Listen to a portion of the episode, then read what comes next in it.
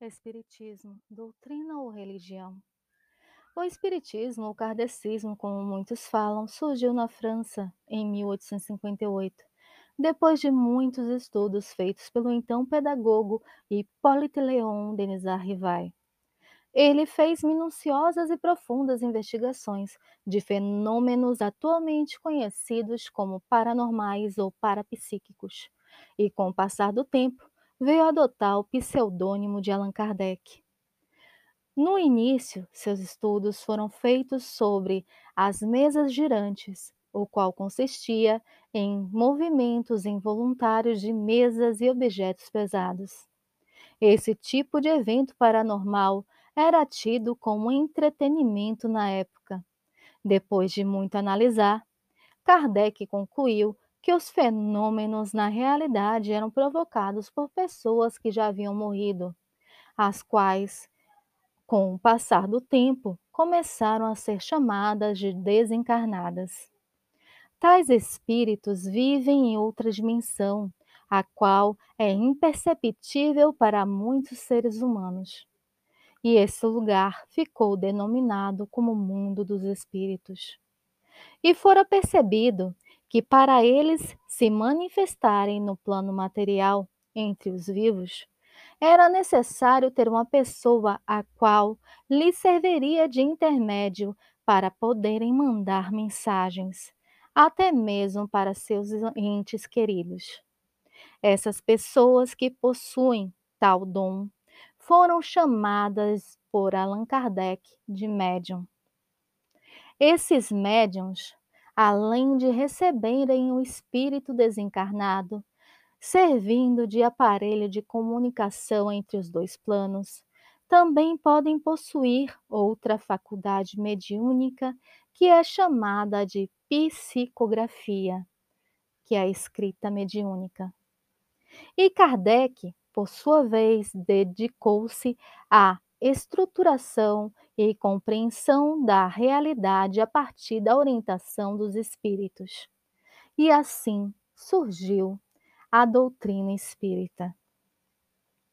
O espiritismo foi decodificado por Allan Kardec através do auxílio de espíritos superiores.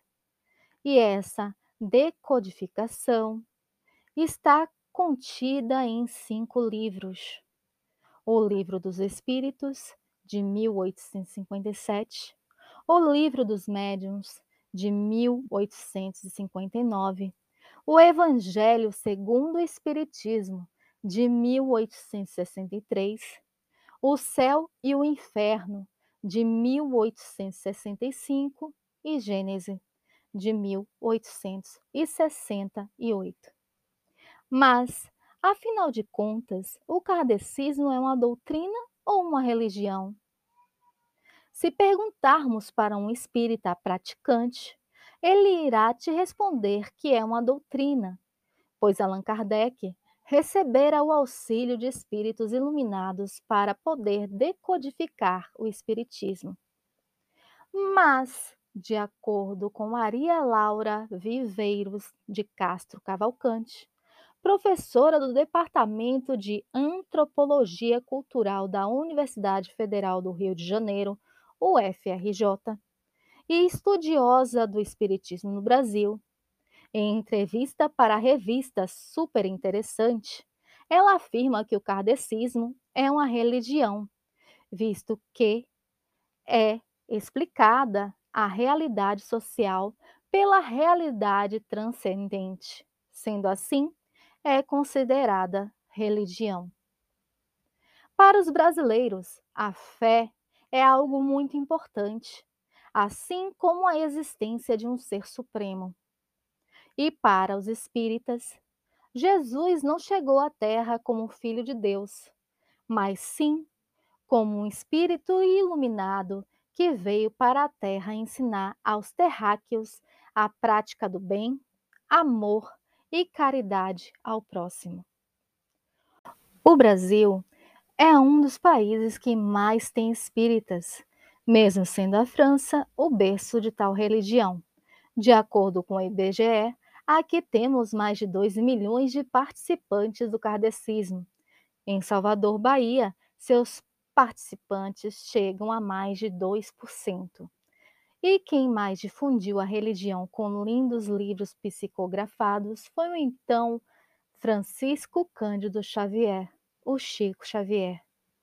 Chico Xavier psicografou mais de 450 livros ditados pelos espíritos Emmanuel, o qual fora seu mentor espiritual, André Luiz, irmão José, Maria Dolores, dentre outros.